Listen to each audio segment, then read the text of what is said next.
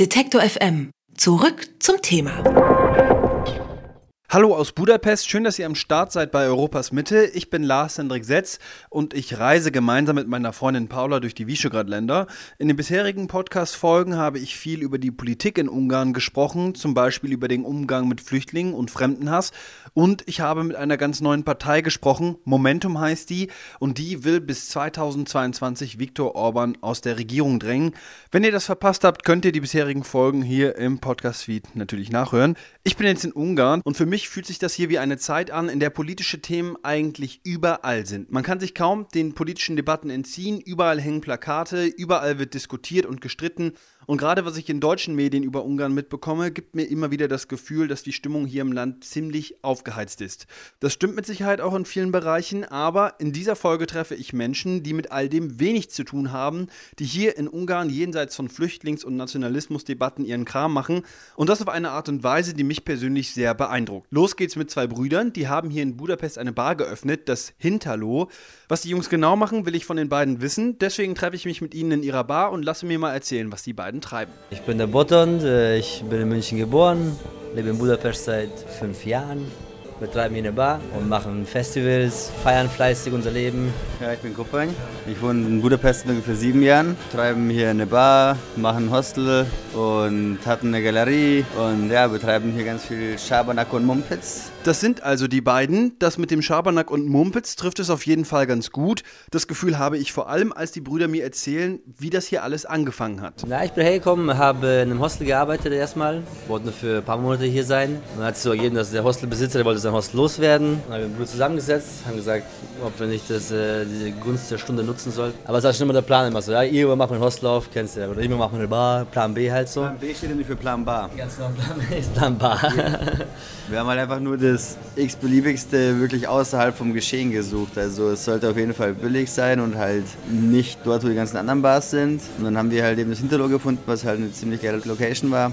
Ging dann auch ganz schnell los eigentlich. Also ich glaube, wir haben dann auch nicht allzu viel rumgefackelt und renoviert und einfach nur hier paar neue Tapeten rein und schon Schnaps bestellt und und los ging's. So hat das alles hier angefangen im Hinterlot. Das ist übrigens ungarisch und heißt Schaukelpferd. Und Schaukelpferde kann man hier wirklich überall finden. Mal hängt eins an der Decke, mal ist eins hinter der Bar versteckt. Und die Schaukelpferde, die kommen nicht von irgendwo. Jeder Gast, der ein Schaukelpferd mitbringt, bekommt dafür einen Abend lang Getränke. Und zwar die Getränke, die laut Koppern und Bottern am besten zum Pferd passen.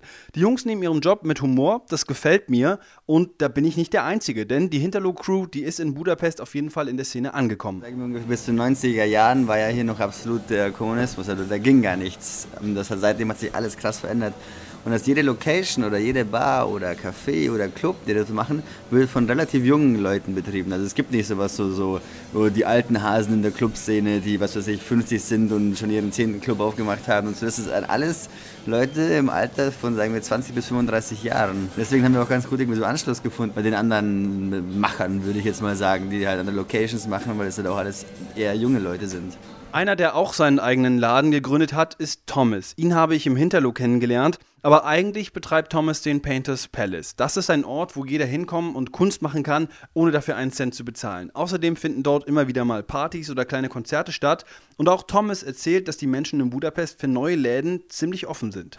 Kind of uh, even when we didn't have any signs up and we just walked in the room and started clearing things, we already had people coming in the doors and being like, "What is this? Uh, you know, what's what's going on here?" Um, and we would just tell the people the concept, and they would be like, "Wow, this is great!" But then we had a painting party to paint the walls white, and you know the music was on, and people were making live music till four, so that was the first sort of impression of how loud maybe this place might get.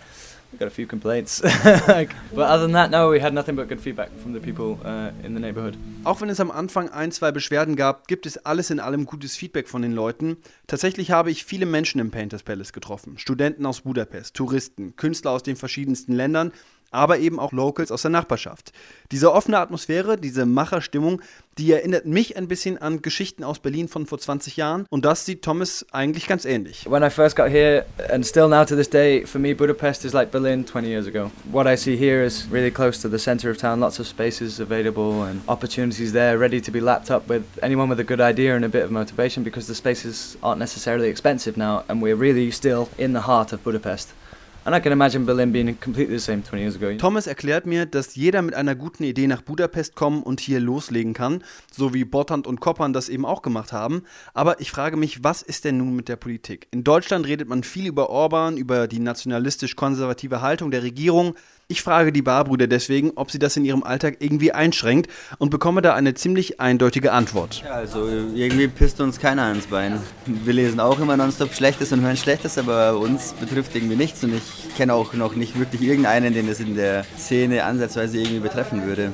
Es ist ja auch so eine ganz andere Szene, die das Ganze veranstaltet. Es ist angefangen so den Festivals, wie die großen Ozora oder Sun Festival oder unsere Festivals oder andere alternative kleine Festivals. Gibt es in Ungarn so viele die können einfach nur machen, was sie wollen. Also es ist nicht so, dass wir irgendwie ansatzweise Beschränkungen haben oder eingeschränkt werden von irgendwem. Von daher spüren wir davon eigentlich nichts. Ich muss ich ganz ehrlich sagen, nichts. Ich weiß zwar nicht genau, ob ich das so ganz richtig finde, sich aus den Debatten so rauszunehmen und zu sagen, dass das einen nicht betrifft.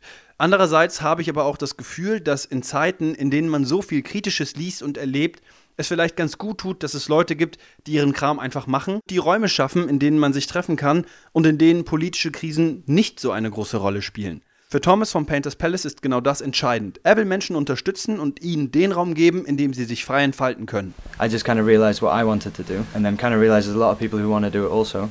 I just sort of found the space, realized that maybe it could support other people, or, or at least give them another avenue to outlet their art, or, or however it may be. and that's the beauty of it. It can again take on many forms. So there is no ultimate goal other than just to kind of help those people out who really want to make art. Und das spürt man hier auf jeden Fall. Die drei Jungs sind nämlich nur ein paar von den Menschen, die ich hier getroffen habe, die hier ihre ganz eigenen Sachen machen.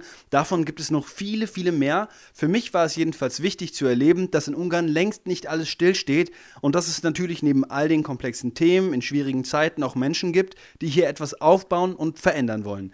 Das war es in Europas Mitte aus Budapest. Beim nächsten Mal melde ich mich dann aus Warschau. Ich bin schon ganz gespannt, was da auf mich zukommt. Und wenn ihr Tipps oder Hinweise für mich habt, schreibt mir auf Twitter at lars-setz oder an wieschegrad.detektor.fm.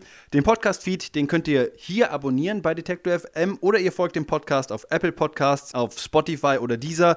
Ich würde mich freuen, wenn ihr das Ding bewertet, das euren Freunden zeigt, eurer Familie oder wem auch immer. Und vor allen Dingen, wenn ihr dran bleibt. Bis zum nächsten Mal. Wenn Sie Detektor FM unterstützen wollen, schauen Sie doch mal auf detektor.fm/danke. Dort haben wir alle Möglichkeiten zusammengefasst. Sie können uns per Überweisung, PayPal oder einfach mit Steady unterstützen. Alle Informationen im Bereich Unterstützen auf unserer Webseite.